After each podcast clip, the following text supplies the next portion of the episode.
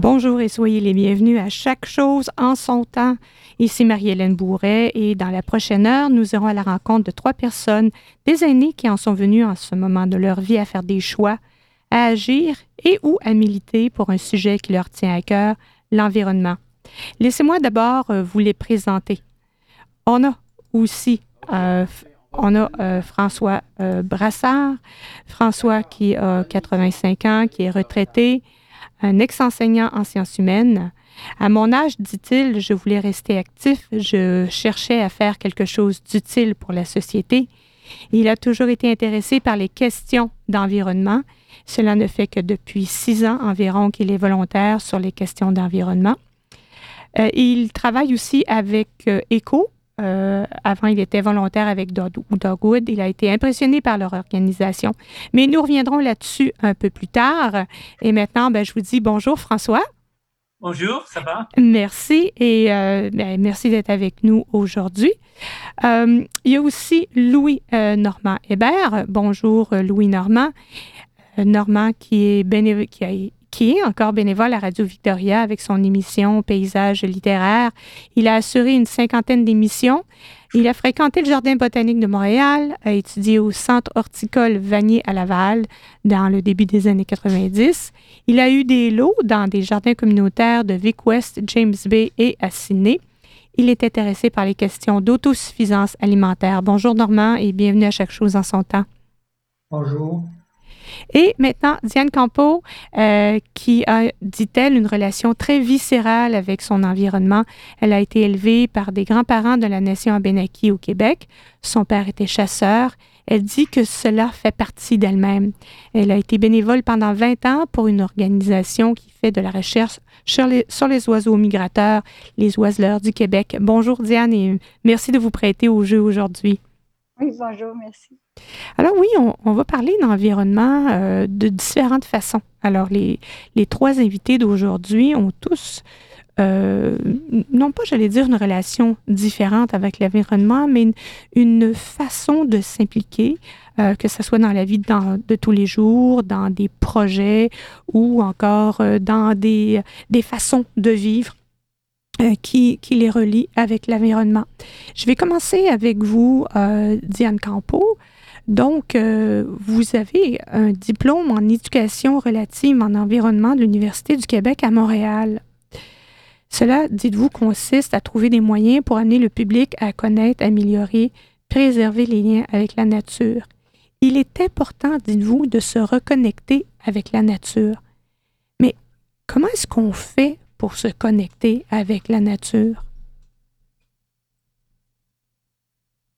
Je pense, je pense que c'est important euh, que, parce qu'on nous présente souvent, tu sais, des reportages intéressants, euh, on voit la grande nature sur un écran, etc. Mais il faut une relation de proximité. Mm-hmm. Euh, parce, que si on n'est pas à, proximité de, cette nature-là, ben, on va avoir tendance à, oublier certaines, certaines des, des, choses qui sont justement dites naturelles, qui, des phénomènes naturels, des cycles naturels que on a tendance à oublier. Il y a tout ce, facteur-là de, temps qu'on doit respecter. Puis nous, on vit dans un monde tellement rapide.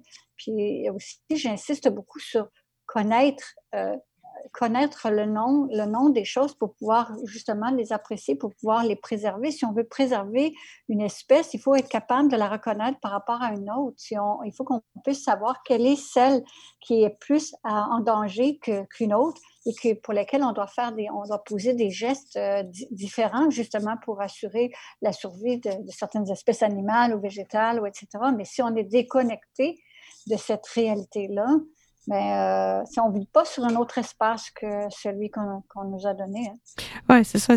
On, est, on est tous interreliés, en fait. Et, comme vous dites, on court, on court, on court. On n'a vraiment pas beaucoup le temps de, de s'arrêter et d'apprécier ce qu'on a. La, la plupart d'entre nous vivons euh, dans des villes.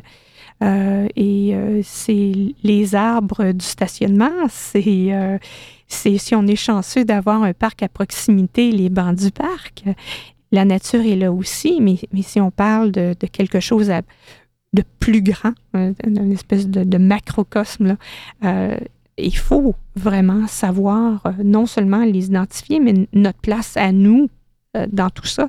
Quelle est justement notre place à nous dans la nature, à être humain, pensez-vous? Notre place dans la nature, je dirais que c'est d'être un égal à la nature dans, la perception autochtone, on n'a pas de hiérarchie. L'être humain n'est pas situé au-dessus de la création dans, dans, un, principe de, pouvoir par rapport à, la nature et d'exploitation. Il y a toujours eu euh, la nature est une ressource, mais il faut aussi qu'il y ait euh, ce respect-là par rapport à, à, la nature. Puis quand, on dit euh, souvent dans les populations de l'Est, notre frère l'ours, ben parce que euh, il a presque la même morphologie que nous, puis ils nous apprennent énormément de choses. Les fruits qu'on a commencé à manger, probablement parce qu'on a, on observé les animaux le faire. Donc, c'est c'est notre la nature est une, bibliothèque, la nature est une encyclopédie, la nature est une université. Il s'agit juste de, l'écouter. Oui, et, c'est intéressant ce que vous dites euh, par rapport à notre place, euh, donc mon frère l'ours, donc euh, ma, ma soeur la loutre. c'est un concept très judéo-chrétien que de dire il y a le jardin d'Éden et c'est à nous euh, parce que le, concept, c'est de maîtriser cette nature-là, justement, euh, ce concept judéo-chrétien. Tandis que dans les populations indigènes, quelles qu'elles soient partout sur la planète, c'est toujours l'être humain comme faisant partie intégrale. C'est un des maillons de, cette nature-là, de cet environnement dans lequel euh, nous sommes. Et, et quel serait, au point de vue de la santé physique et mentale, quels seraient, selon vous, les avantages justement d'avoir des liens plus étroits avec cette nature de laquelle nous faisons partie? Ben, presque toutes les recherches le démontrent que euh, la, pression sanguine diminue quand on, est dans un milieu naturel. C'est pas nécessaire d'être en grande nature sauvage, mais il faut être entouré de d'espaces verts. Euh, et puis ça, ça, ça vient questionner aussi l'aménagement, l'aménagement de nos villes. Puis euh, mm-hmm. je sais que j'ai, des amis ici dans l'auditoire qui, qui sont, euh, qui, sont plus au niveau de, la, de l'agriculture et de la culture. Puis ça, c'est important aussi, tout ce regard-là, de, de pouvoir ramener aussi un équilibre dans, dans, dans nos villes. Puis on sait aussi que ça a un impact sur, euh, ça a un effet sur la, dépression, etc. Donc, on a des millénaires de, dans notre cerveau d'espace de, de, verre. On est issu de la canopée. Donc, euh, notre, notre, environnement, c'est vraiment un environnement de, nature. C'est ça qu'on a dans notre cerveau et c'est dans des situations de stress, c'est probablement ça qu'on va aller rechercher. D'ailleurs, euh, la science, parce qu'on va parler de science, euh, la science euh, nous a prouvé que la couleur verte, qui est la, couleur des arbres, la couleur du gazon, c'est une couleur qui est guérissante. Alors c'est pour ça qu'en chirurgie, on va porter, les infirmières, les médecins vont porter euh, des, habits verts, justement, des, des, comme on appelle, c'est comme leur, leur, uniforme vert, parce que c'est en nous, c'est dans notre ADN, c'est dans, dans, qui nous sommes que, que ces, couleurs, euh, ces couleurs apaisantes, en fait, et guérisseuses. Hmm. Et, tant qu'on va parler de jardin, tiens, je vais me tourner, merci Diane pour votre intervention, je vais me tourner vers Louis-Normand Hébert. Bonjour Louis-Normand. Bonjour Marie-Hélène, bonjour à tous. On, on, va parler de jardin, évidemment. Euh, on, a dit en, entrée de jeu que vous avez fait partie de plusieurs jardins communautaires de la région. Qu'est-ce qu'il y a de si important pour vous dans le fait de cultiver la terre?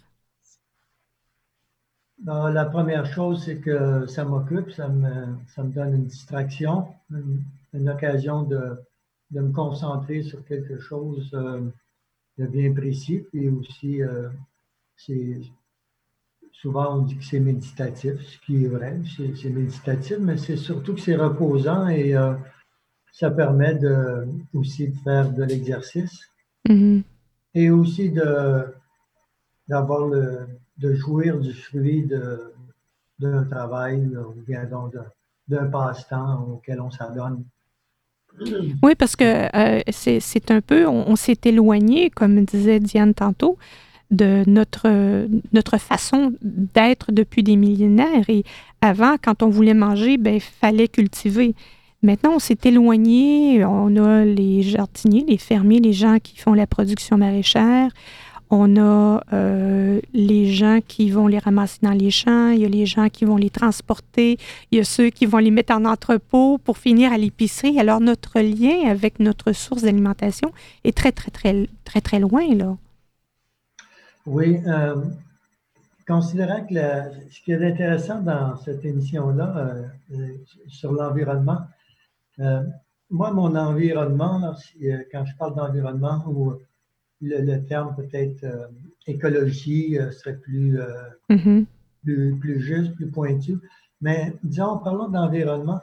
Moi, mon environnement là, immédiat où, où, je vis, c'est mes points de, de référence.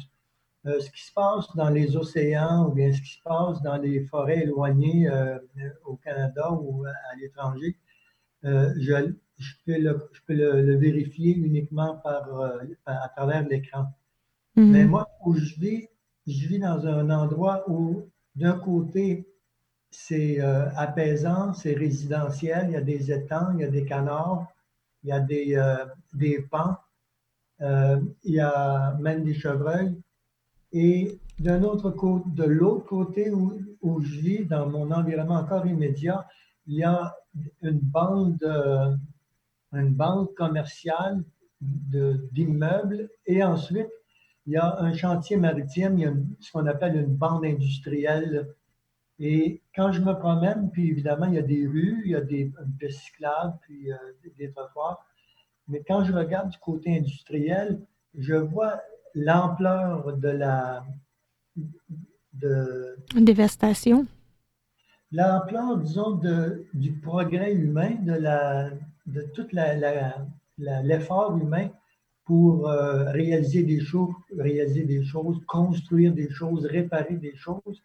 Et parfois, je regarde dans les containers, cet endroit-là où c'est industriel, on répare des navires, on, change des pièces.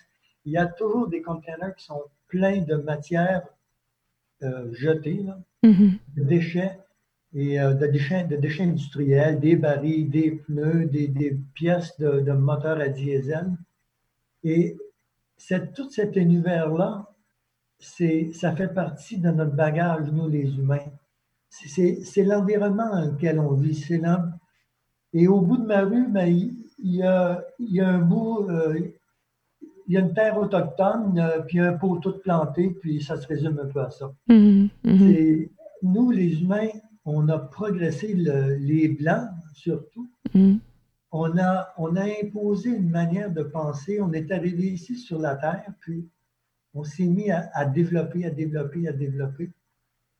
Et euh, on a créé énormément de choses. Dans le fond, on est venu ici pour manger, marcher, se déplacer et aussi attaquer l'autre. Mm-hmm. Mm-hmm. C'était un peu notre manière de fonctionner et on a, on a voulu s'approprier du bien de l'autre et ensuite, on a construit de toutes sortes d'industries, on s'est développé abondamment. Et c'est là-dedans que se retrouve l'environnement humain. C'est la nature humaine qui a façonné finalement. Euh, s'il n'y avait pas d'humain, à ce moment-là, on retrouverait une écologie équilibrée sur Terre. Alors, il, faut. La présence de la nature humaine. il faudrait à ce moment-là travailler sur notre nature humaine qui semble être différente, euh, dépendamment des philosophies que, que l'on a. Euh, oui. Et à ce niveau-là, si je peux continuer, il y a deux voies. On s'en va vers soi. La science, la technologie nous dit qu'elle va trouver des solutions à tous nos problèmes environnementaux, ou bien donc on s'en va vers une réduction significative de la consommation vers l'économie circulaire, vers une baisse importante de la consommation ou du, mode de vie occidental. Mais ça, euh, je ne peux pas dire que, j'y crois vraiment parce que tous les peuples de la Terre, en général, aspirent à, consommer, à, voyager, à s'émanciper, à se développer. Et je ne sais pas vers qui, comment on va pouvoir trouver un équilibre là-dedans. Hmm. Ben, déjà, déjà, un optimiste rêveur. Ben, déjà de, de, faire la réflexion, je pense que ça nous amène peut-être sur des pistes, euh, peut-être pas de solutions, mais enfin des pistes de réflexion. Euh, le temps passe tellement vite, les amis. Euh, on doit prendre une première pause musicale et tout de suite après, on va revenir avec François Brassard qui nous attend patiemment. Soyez patient, François. On nous fait une petite musique ici, Clémence Desrochers, Je ferai un jardin.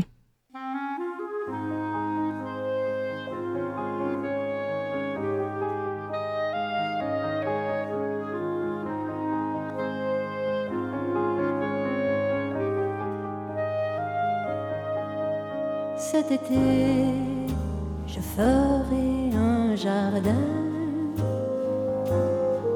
Si tu veux rester avec moi encore quelques mois, il sera petit. C'est certain, j'en prendrai bien soin. J'en prendrai bien soin qui soit aussi beau que toi.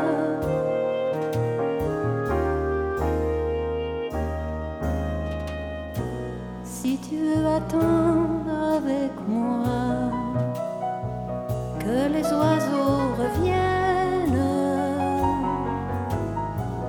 si tu peux souffrir ces semaines de silence et de froid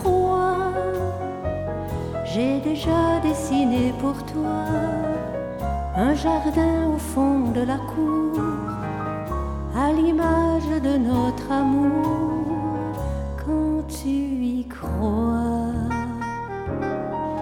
Cet été, je ferai un jardin.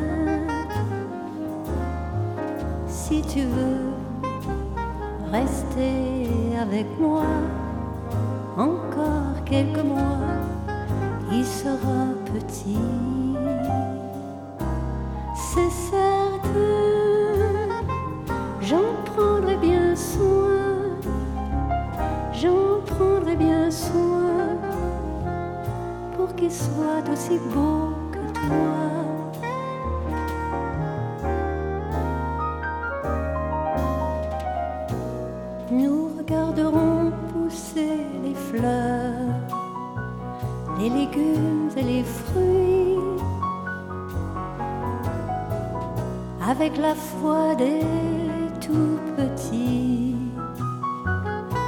soleil de cinq heures fera renaître nos ardeurs. Tu te souviens de nos étés, si tu voulais encore rester jusqu'aux chaleurs. Cet été, je ferai un jardin. Si tu veux rester avec moi encore quelques mois, il sera petit.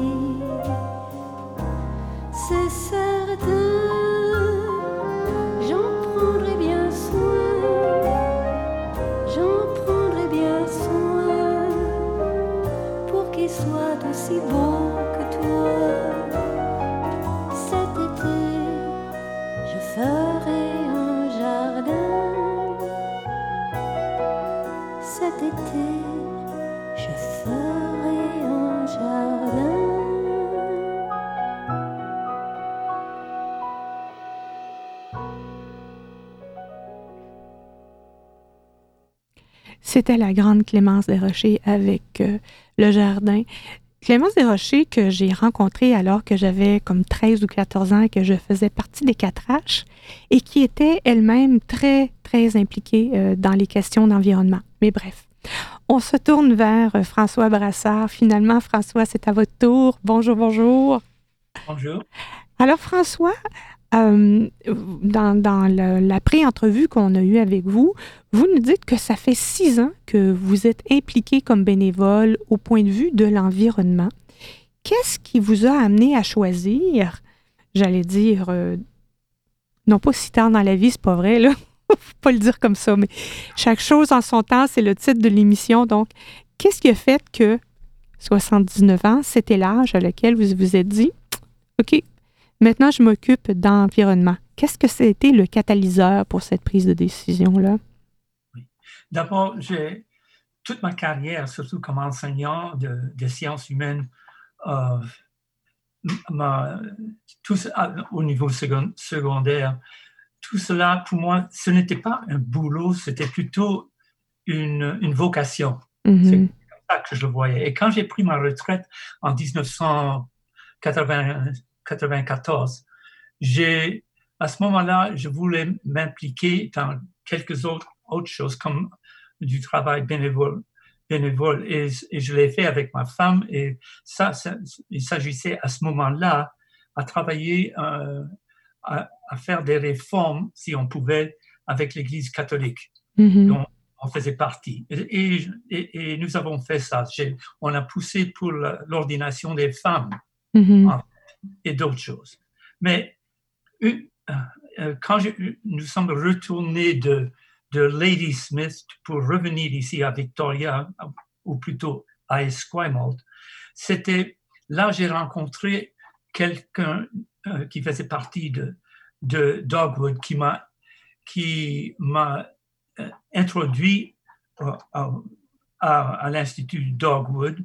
Je suppose que vos écouteurs sachent ou savent ce que ce qu'est cette Ben, organisation. rapidement, c'est un organisme qui euh, se bat pour la démocratie et l'environnement, entre autres. Oui, exactement. Mhm. Alors là, j'ai travaillé avec euh, Dogwood pendant cinq ans. Et, et cela, c'était toute une éducation. Ça m'a aussi passionné. Mhm. Et, et- et il y a un an, pour revenir à la question que tu m'as posée, Mhm. il y a un an que euh, une femme qui travaillait euh, avec, euh, avec qui je travaillais aussi à Dogwood m'a invité de, de créer au, à Esquimalt une organisation qui euh, travaille- travaillerait sur le sujet de, de- des changements du climat. Mhm. Et parce qu'elle avait fait ça à View Royal et elle pensait que moi, je pourrais le faire ici. En fait, je l'ai fait. Et depuis un an, ça, ça a grandi. Nous sommes, nous sommes maintenant 35 personnes qui travaillent là-dessus. Et, chose étrangère, euh, dans, dans deux mois de l'avoir commencé, cette organisation, il y en a 12 autres organisations qui ont commencé à faire exactement la même chose que moi, mais dans les autres des 13 juridictions politiques du Grand Victoria. Donc, c'est un effort euh, commun, un peu, là, même si c'est chacun dans votre division, c'est un effort commun dans le même bout, dans le même but. Votre projet s'appelle ECO, E-C-O, comme écologique, en fait, euh, E-C-O. Et de quoi s'agit-il? Quel est ce, ce projet, euh, François? ECO, d'abord en anglais, ça veut dire Esquimalt Climate Organizers. Mhm. Et on a, on a comme but, c'est d'encourager le conseil municipal et les résidents d'Esquimalt de euh, réduire leur consommation d'énergie, de baisser leurs émissions de gaz nuisibles et de mitiger les effets nocifs du climat en vue de promouvoir la santé et le bien-être des habitants d'Esquimalt. Et, euh, et c'est exactement ce que nous faisons. Et maintenant, nous faisons partie du, d'un, du, du- du groupement plus large qui s'appelle SICAN. En anglais, c'est South Island Climate Action Network. Alors, ce sont ces 13 groupes là, qui, sont, qui sont ensemble, qui font la même chose. Oui, qui sont dans les différentes juridictions Mhm. Victoria. Et alors, si- vous voulez un exemple de ce que nous faisons à présent, je pourrais le faire. Oui, bien sûr, oui, oui. Bon, ce que, et d'ailleurs, nous ne le faisons pas seulement euh, sur notre compte, mais aussi en incluant euh, quelques groupes de SICAN. Et en fait, c'est un projet touchant l'administration du dépôt des déchets à Heartland par le CRD. Le CRD, c'est le Capital Regional District. Nous avons plusieurs soucis, Mais celui qui nous inquiète le plus, c'est le désir du CRD d'élargir le terrain de dépôt en coupant tous les arbres sur 73 acres de forêt. Hmm. Nous sommes fortement opposés à cela, essentiellement pour deux raisons.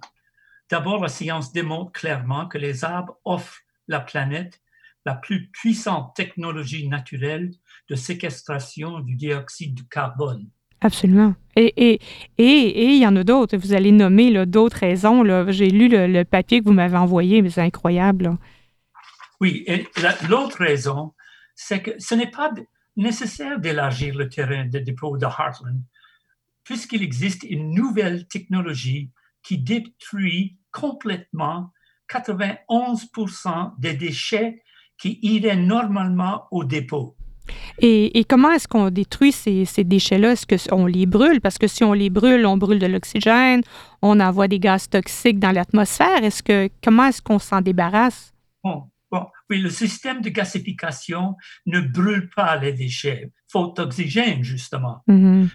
Les convertit en, en chaleur, euh, et c'est-à-dire en, en eau chaude.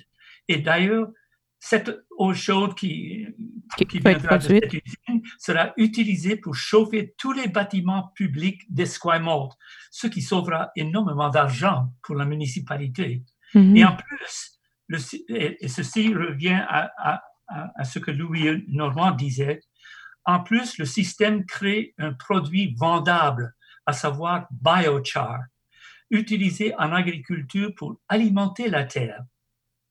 Et aussi le fait que l'édifice euh, serait enclos, enclose, il, euh, il n'y aura ni bruit ni odeur euh, qui, qui, vont déranger l'environnement, les voisins. Là. Ouais, ouais. Et, et aussi, entre-temps, quelques membres d'ECHO ont participé deux fois dans un sondage des résidents d'Esquimalt pour déterminer le pourcentage de support pour le, pour le projet.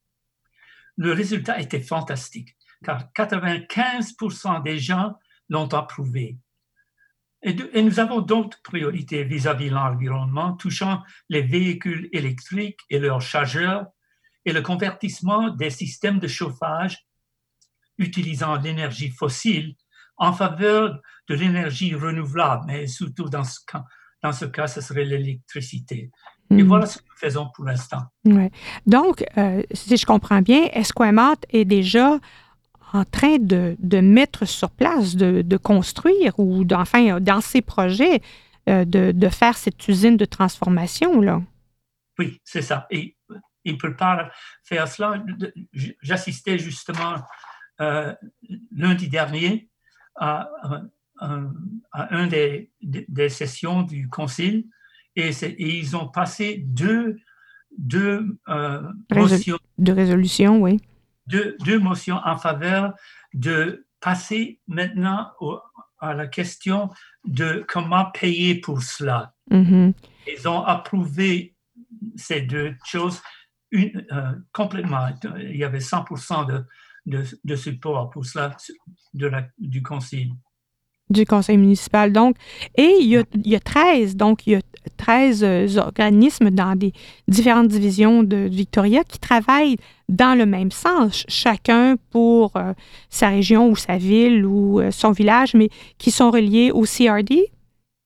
Oui, exactement. Saanich est, très fort pour cela, mais ce n'est pas, simplement Saanich. Saanich est surtout intéressé parce que le, le dépôt est justement euh, dans, euh, tout près. Mm. C'est tout près de, de, de, de. C'est euh, le centre de Saanich, la mm-hmm. ville du centre. Alors oui, ils sont très intéressés à ça, mais c'est pas simplement ça, parce que déjà, il, y a possibilité que une fois que Esquimalt aura bâti ce, ce, cet édifice, euh, pour le, se gasifier, il est possible qu'il y a d'autres juridictions qui voudraient aussi ajouter leurs déchets euh, à, ceux de, de, Par exemple, là où ils planifient où le, la construction aura lieu, aura lieu juste de l'autre côté de la rue est le DND, c'est-à-dire la marine Mhm. De la côte ouest. Et Mhm. ils, ils pensent peut-être qu'eux aussi pourraient participer au système, ainsi que la, la, la- la petite ville aussi de, de, euh, de View Royal. Ouais. Ben, à ce moment-là, ça serait plus facile de subventionner en faisant une espèce de montage financier entre les, les différentes instances.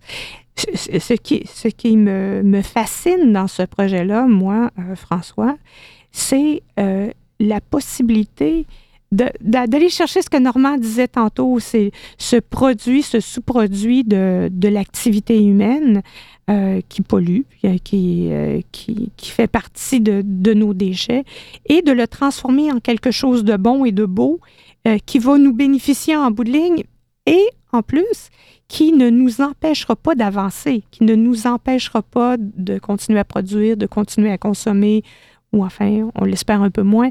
Euh, mais et, et, et on, c'est comme si on bouclait la, la boucle d'une certaine manière. Oui, tout à fait. Ça, c'est bien fait. Euh, Est-ce que parmi mes invités, il y a quelqu'un qui aurait une question à poser à François? N'oubliez pas votre micro.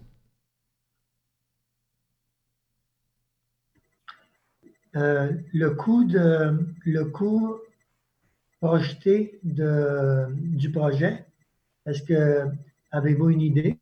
Oui, oui, a- avec tous les impôts et, euh, et toutes les autres choses ajoutées, ça, va coûter 21 millions de dollars. Mais déjà, euh, euh, il y a beaucoup de progrès qui s'est fait de ce côté-là. En fait, il y a euh, énormément de subventions qui peuvent venir nous aider avec, cela, euh, subventions fédérales, provinciales et aussi privées. Ceux qui, en fait, nous, on projette qu'il n'y a au- aucune dépense euh, euh, que, que, que les, euh, que les citoyens devront les payer. citoyens, ceux qui payent, payent les impôts, euh, eh bien, il n'y aurait aucune responsabilité mise sur, sur ces personnes pour couvrir le coût. Entre-temps, puisque ça va, ça va sauver de l'argent, on a le biochar qui peut être vendu. Et alors là, avec le temps, ça va payer pour... pour Ça va se payer par soi-même, là. Oui. Mhm. Et, et vous me disiez lors d'une conversation téléphonique que nous avons eue, François, qu'on peut même réutiliser les bouts euh, des eaux usées qui, ont, qui auront été traités. Donc, ces bouts qui restent derrière pourront être aussi réutilisés là, pour le biochar. Oui, oui. Il y a, euh, Esquimalt ne va pas utiliser, et pourrait utiliser, euh, mettre tous les déchets, mais ils ne vont pas le faire pour l'instant, pour le, au début. Par exemple, les, les, les déchets généraux qui, euh, qui sont ramassés tous les, tous les deux semaines, Mhm. Euh, parce qu'ils vont continuer d'utiliser. Non, ça, ça va être utilisé. Je, je voulais dire, c'est, le système des, des boîtes bleues Mhm. euh, euh, avec les, Le plastique, le verre, le carton. Pour, l'instant, ils vont garder ce système, mais avec le temps, ça pourrait passer aussi de par euh, le, ce système de gasifié. Tout ça peut, peut aller et aussi tous les dégâts de, du jardin Mhm. pour le- tout cela, aussi les, les déchets organiques, Ouais.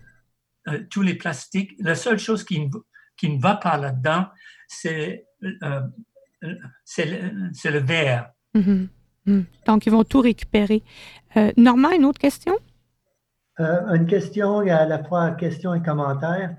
Est-ce que cette euh, pratique, euh, cette nouvelle technologie finalement, est-ce qu'elle est faite dans le but finalement de maintenir et d'augmenter finalement la consommation? Non, pour éventuellement être capable de recevoir encore davantage de déchets pour détruire toujours plus de déchets? Parce que vu qu'on a trouvé une solution un peu euh, euh, ingénieuse de, de- d'éviter l'enfouissement. Oui, non, ça c'est une autre chose, la question de la consommation. Euh, ça est, euh, mais non, l'idée est, est, on, est opposé euh, aussi au niveau de consommation que nous avons pour l'instant, et ça, ça doit cesser. Ça va baisser, mais n'empêche, il y aura aussi assez bien de, de déchets qui iraient dans, dans le gasifié euh, pour le maintenir et ça va et ça va marcher une fois que ça commence ça, ça, ça commence euh, comment est-ce qu'on dit ça? 24/7 24 heures sur 24 oui. Oui oui. Ah, mm-hmm. voilà. Mm-hmm. et, et, ça c'est pourquoi il y a d'autres d'autres communautés qui pourraient aussi mettre contribuer à ce qui va dans euh, dans le, le, gasifié mm-hmm. L'idée n'est pas d'ajouter à la consommation, au contraire. et, il y aura besoin d'avoir, de continuer à avoir une, une, une, information qui est donnée à la clientèle, une espèce de, de, de, de conscientisation faite auprès des, des, consommateurs. Il faut continuer quand même dans le même sens. Oh oui, absolument. Hmm. Euh, merci beaucoup, François. C'est quand même quelque chose de, d'extraordinaire qu'on voit qu'il y a des solutions qui sont amenées euh, euh, quand même euh, ben, des, des nouvelles. C'est la science qui nous amène ces solutions-là. Je vais me tourner vers Diane maintenant, toujours en restant un peu dans le, même sujet. Donc, ce dont vient de nous parler François, c'est quelque chose qui pourra, ben, sinon mettre un stop, mais au moins diminuer grandement l'impact que nous avons sur le climat mais, il y a des, pendant des années encore, nous allons devoir subir euh, ces, euh, ces, dérèglements climatiques, peut-être même des siècles. Euh, mais il y a quelque chose qui, qui vous, vous, a touché particulièrement, qui est un dérèglement climatique. C'est sûr que le verglas, on en a toutes les années dans l'Est du pays. mais il y a eu une crise tout particulièrement, c'est la crise du verglas de 98 tout le monde en a entendu parler, tout le monde s'en souvient encore. Et ça a pour vous une signification particulière. Pouvez-vous nous en parler un peu? Oui. Euh, alors, ben, euh, avant de débuter, j'aimerais mentionner que euh, dans l'intervention de M. Brassard, c'est intéressant que quand je disais tantôt l'attachement qu'on devrait avoir avec la nature, ben c'est la, volonté de changer des choses, d'apporter la technologie est venue d'un attachement boisé particulier. Donc, c'est intéressant. Et pour revenir au, au, verglas de 98, moi, j'étais dans le triangle infernal euh, du Québec à ce moment-là. Donc, j'habitais à Saint-Jean-sur-Richelieu. J'ai été 21 jours sans avoir de courant électrique. Aïe. Et, ça m'a appris énormément de choses euh, sur euh, comment on était fragile comment on vivait, on ne vivait pas dans le climat que, que, l'on a vraiment. Mm. on, on, est dans un confort tout à fait artificiel et tout à coup, ça nous tombait dessus que là, on était le 6 janvier et que là, il faisait moins 20, il faisait peut-être un petit peu moins froid que ça parce qu'il y avait une pluie verglaçante. Et tout de suite après, ça s'est vraiment refroidi et là, il fallait euh, euh, trouver une façon de chauffer les maisons. Il fallait, et là, tout s'est arrêté. On n'avait pas accès euh, aux banques, aux guichets bancaires, parce que ça fonctionne à l'électricité, les pompes à essence fonctionnent à l'électricité. Donc, tout à coup, tout, notre secteur à nous s'est rendu tout à coup compte qu'on vivait en fait dans, un, dans une espèce de, de, monde artificiel qui nous coupait un peu de la réalité de notre climat. On, vit un peu dans la matrix. Euh, c'est ça, hein? Oui, et, et, euh, et étonnamment, et c'est triste de le dire, moi, j'ai vu que ça prenait trois jours pour mettre une société civile par terre. Hmm. Euh, donc, il fallait tout, tout repenser, il fallait revoir nos façons de faire, nos façons de, de, s'alimenter. On ne fait pas la même cuisine sur un poêle à bois ou sur un petit réchaud. Donc, euh, ça, ça, demandait toutes sortes d'adaptations. Par ailleurs, moi, j'ai trouvé que cette période, j'ai eu extrêmement froid, mais je dirais que je, je, n'ai pas vécu beaucoup de stress parce que toute ta journée, ce que tu as à penser, c'est chauffer ta maison et te nourrir. On retourne à l'essentiel. On retourne à l'essentiel. Le reste devient tellement accessoire. accessoire. Et, j'ai trouvé que c'était, très formateur. Puis, ça m'a aussi questionné par rapport à l'alimentation qu'on nous impose. Euh, d'ailleurs, tu sais, c'est moi, quand je fais l'épicerie, je regarde où est-ce est que ça vient et c'est pas normal que mm. j'ai accès que j'ai accès à des produits exotiques au mois de janvier. Euh, parce qu'on n'est pas on n'est pas supposé, ça ne veut pas dire de jamais en acheter, mais ça veut dire de se conscientiser par rapport à ce que nous, on est capable de produire et de manger sur l'espace qu'on vit. Puis nous, on a la chance d'être à Victoria. On peut, peut avoir des choses, tu sais, euh, le, kale, par exemple, on peut en avoir presque toute l'année. On est, on est vraiment chanceux, mais il y a d'autres secteurs de la province même qui ont, tu sais, Prince-Georges puis Terrasse, là, euh, euh, c'est ça, ouais. Une chance qu'il y ait des patates puis des choux parce que l'hiver serait long.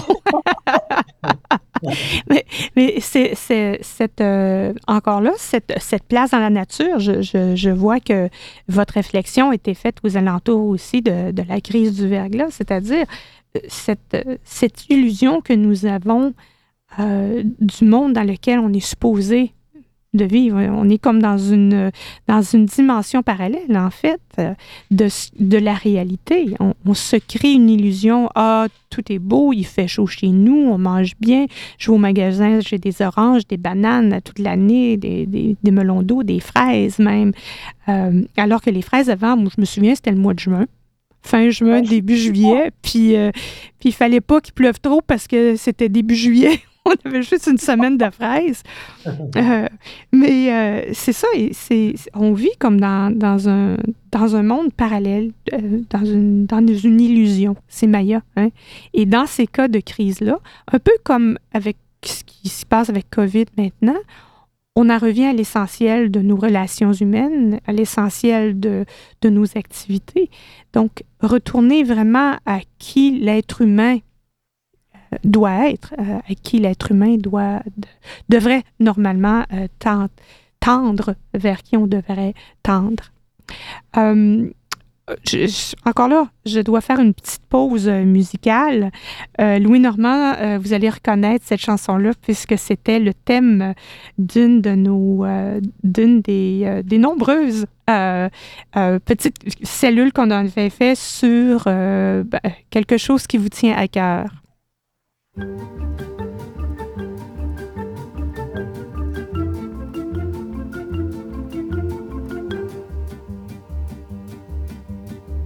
Quand on partait de bon matin, quand on partait sur les chemins à bicyclette. Nous étions quelques bons copains. Il y avait Fernand, il y avait Firmin, il y avait Francis et Sébastien, et puis Paulette. On était tous amoureux d'elle, on se sentait pousser les ailes à bicyclette. Sur les petits chemins de terre, on a souvent vécu l'enfer pour ne pas mettre pied à terre devant Paulette. Faut dire qu'elle y mettait du cœur, c'était la fille du facteur à bicyclette.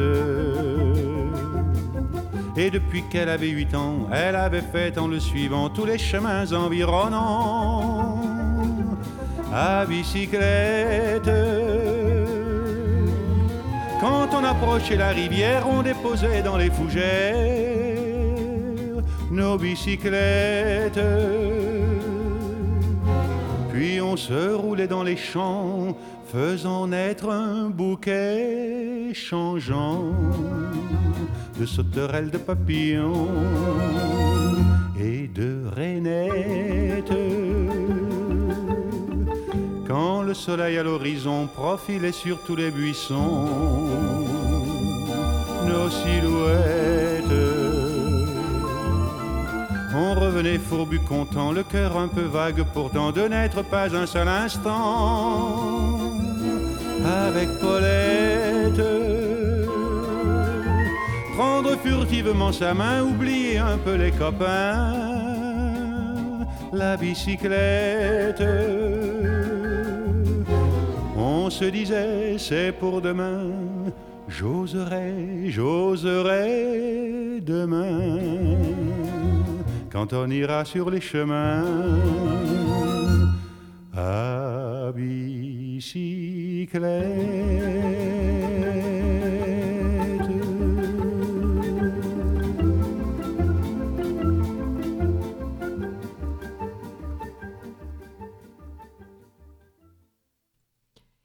C'était Yves Montand avec La bicyclette. Normand, vous aurez sans doute reconnu euh, cette chanson thème qu'on avait, euh, vous et moi, pour nos petites entrevues.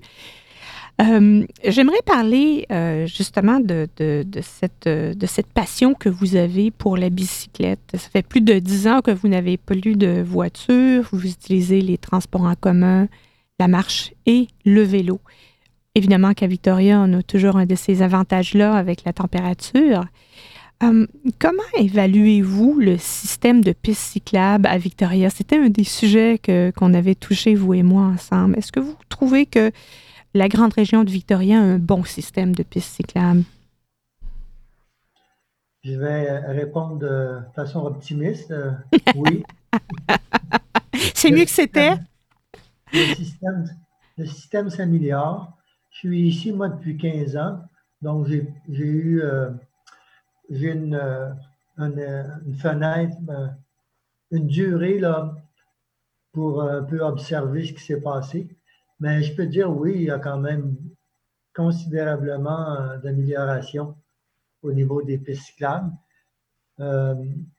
c'est sûr que les pistes cyclables sont faites dans un, climat de compromis parce que une piste cyclable est aménagée gruge sur l'espace de l'automobiliste et peut-être du piéton, mais pas, pas trop trop. Euh, c'est surtout euh, euh, ça gruge de l'espace du côté de, la rue, donc du stationnement ou de la voiture en, circulation.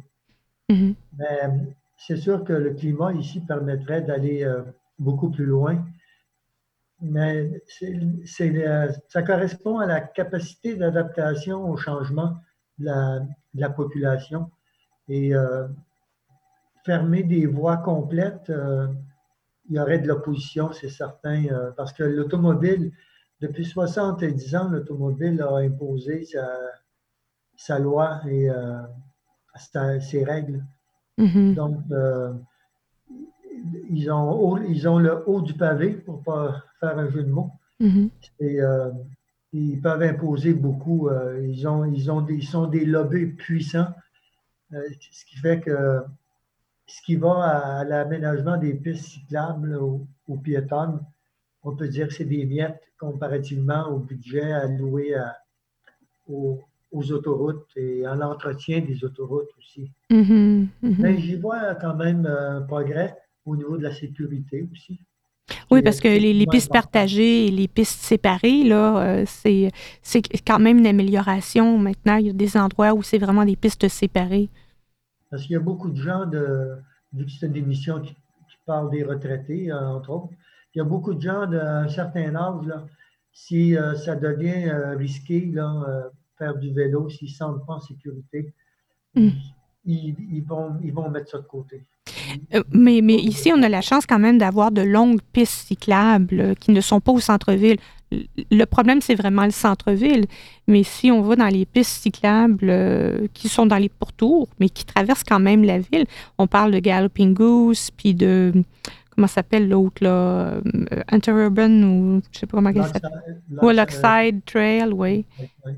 Mais l'important, c'est que l'aménagement cyclable se fasse dans un esprit euh, utilitaire mm-hmm. et, pas uniquement de loisir. Parce que si on veut arriver à, compenser au niveau des GES, notre empreinte carbone, il faut que les gens fassent usage de d'autres moyens de transport que l'automobile, euh, sur l'automobile en fait. Et euh, c'est beau avoir des pistes cyclables pour nous envoyer dans, nous envoyer dans la verdure et la nature, mais si euh, les réseaux routiers est, constamment en, expansion et en, étalement urbain, mm-hmm. je pense que ça va être beaucoup plus difficile d'atteindre, de réussir à apporter des changements désirés. Mais ça s'améliore. Oui. Oui. Euh, on, on- on en est à la presque toute fin de l'é- l'émission. Alors, je vais poser une question euh, à tous, ouverte à tous. Et je commence avec vous, Normand, puisque je vous ai euh, devant moi sur Zoom. Euh, si vous aviez un livre, une vidéo ou un film à recommander à nos auditeurs, auditrices, quel serait-il? Bon, est-ce que je puis répondre? Euh, ben oui, ben, j'allais avoir euh, Normand qui me répondait, mais allez-y, François. Bon, Ah, Allez-y, François. Allez-y, François.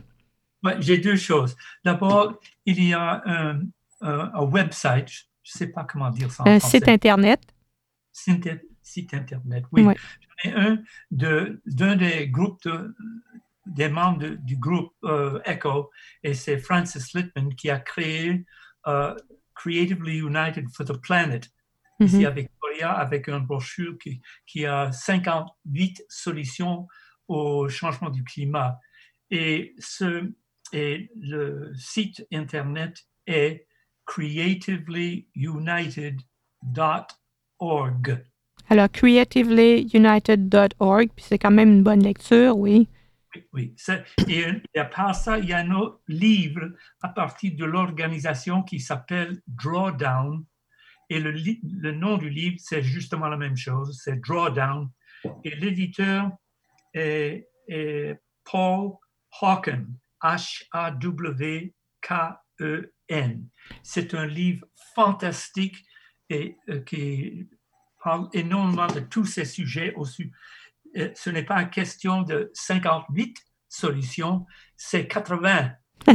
Alors, on va commencer par le site web parce que c'est un petit peu moins long, puis après ça, on va aller, on va aller vers le livre parce qu'on en a un petit peu plus. Alors, on a, on a le choix. Euh, merci beaucoup, François, euh, de, de ces suggestions. Euh, je, je vais passer par vous, Diane, euh, maintenant. Si vous avez des suggestions, justement, pour un livre, une vidéo, un film à recommander. Euh, ben, le meilleur film que je pourrais recommander, c'est celui d'aller voir La chose pour de vrai. Hmm. Et- Sortez, et- mettez vos bottes, votre tuc et Oui. allez-y. Exact, parce que j'ai l'habitude de dire qu'on demande, on demande de protéger la nature, mais pour protéger, il faut aimer. Pour aimer, il faut connaître. Pour connaître, il faut une rencontre. Et parce qu'on n'envoie pas une lettre d'amour à quelqu'un qu'on ne peut pas appeler par son nom, c'est le Mhm. dernier oiseau que nos enfants, et le seul oiseau que nos enfants peuvent nommer, c'est Twitter. C'est sûr que la nature a un problème. Ouais, ouais. Et, et je recommanderais peut-être euh, le livre qui s'appelle The Last Child in the Wood Mhm. pour amener nos enfants à l'extérieur. OK, c'est un, un livre pour les enfants ou c'est un livre? C'est un livre pour les adultes. C'est euh, un, un livre pour euh, nous inciter à mettre nos enfants dehors. Dehors. Va jouer dehors, comme on disait quand on était petit. Et ce livre-là, euh, le, le nom de l'auteur, vous avez le nom de l'auteur peut-être? Non, pas sous la main. Ah, Ouais. je, je vous entends plus malheureusement, euh, Diane.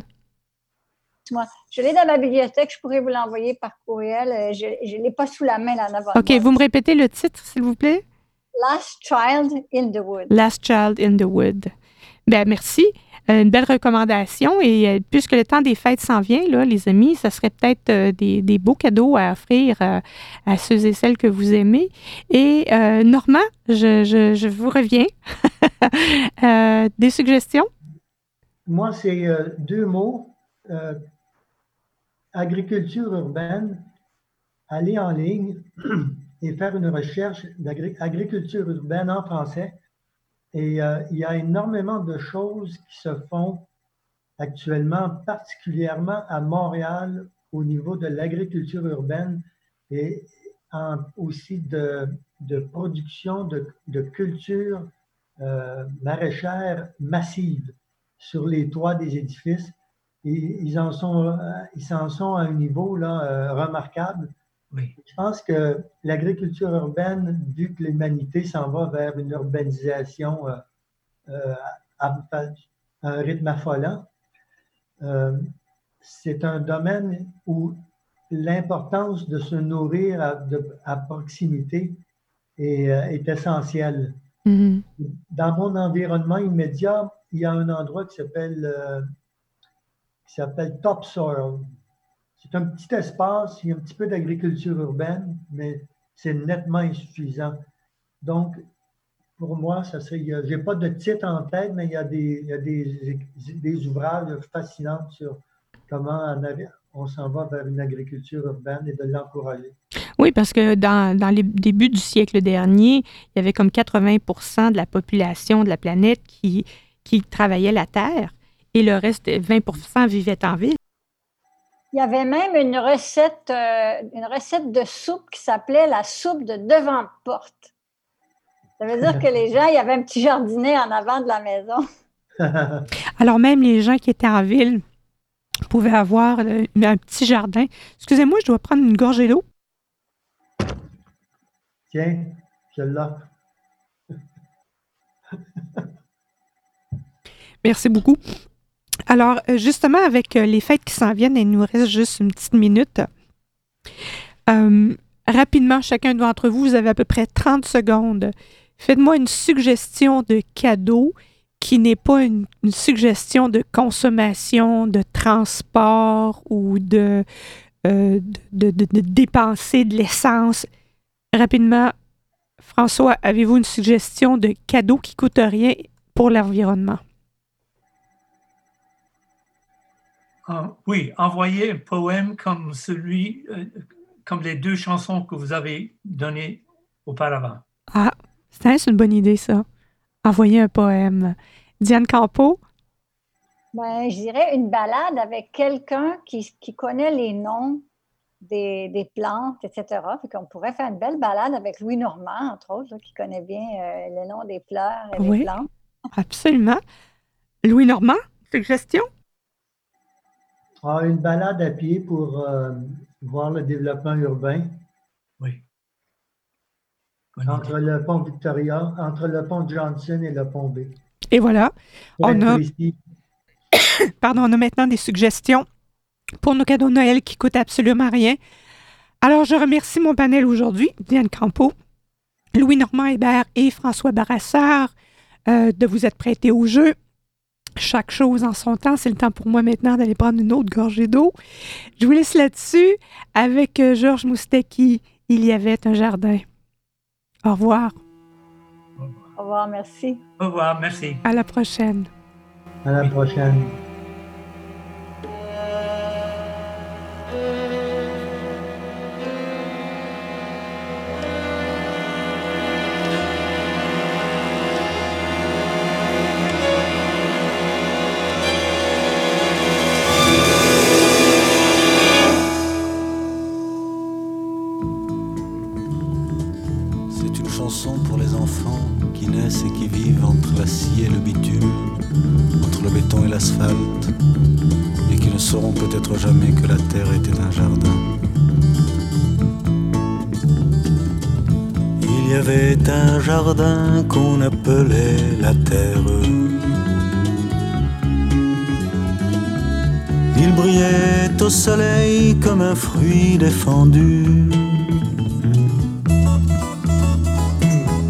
Non, ce n'était pas le paradis ni l'enfer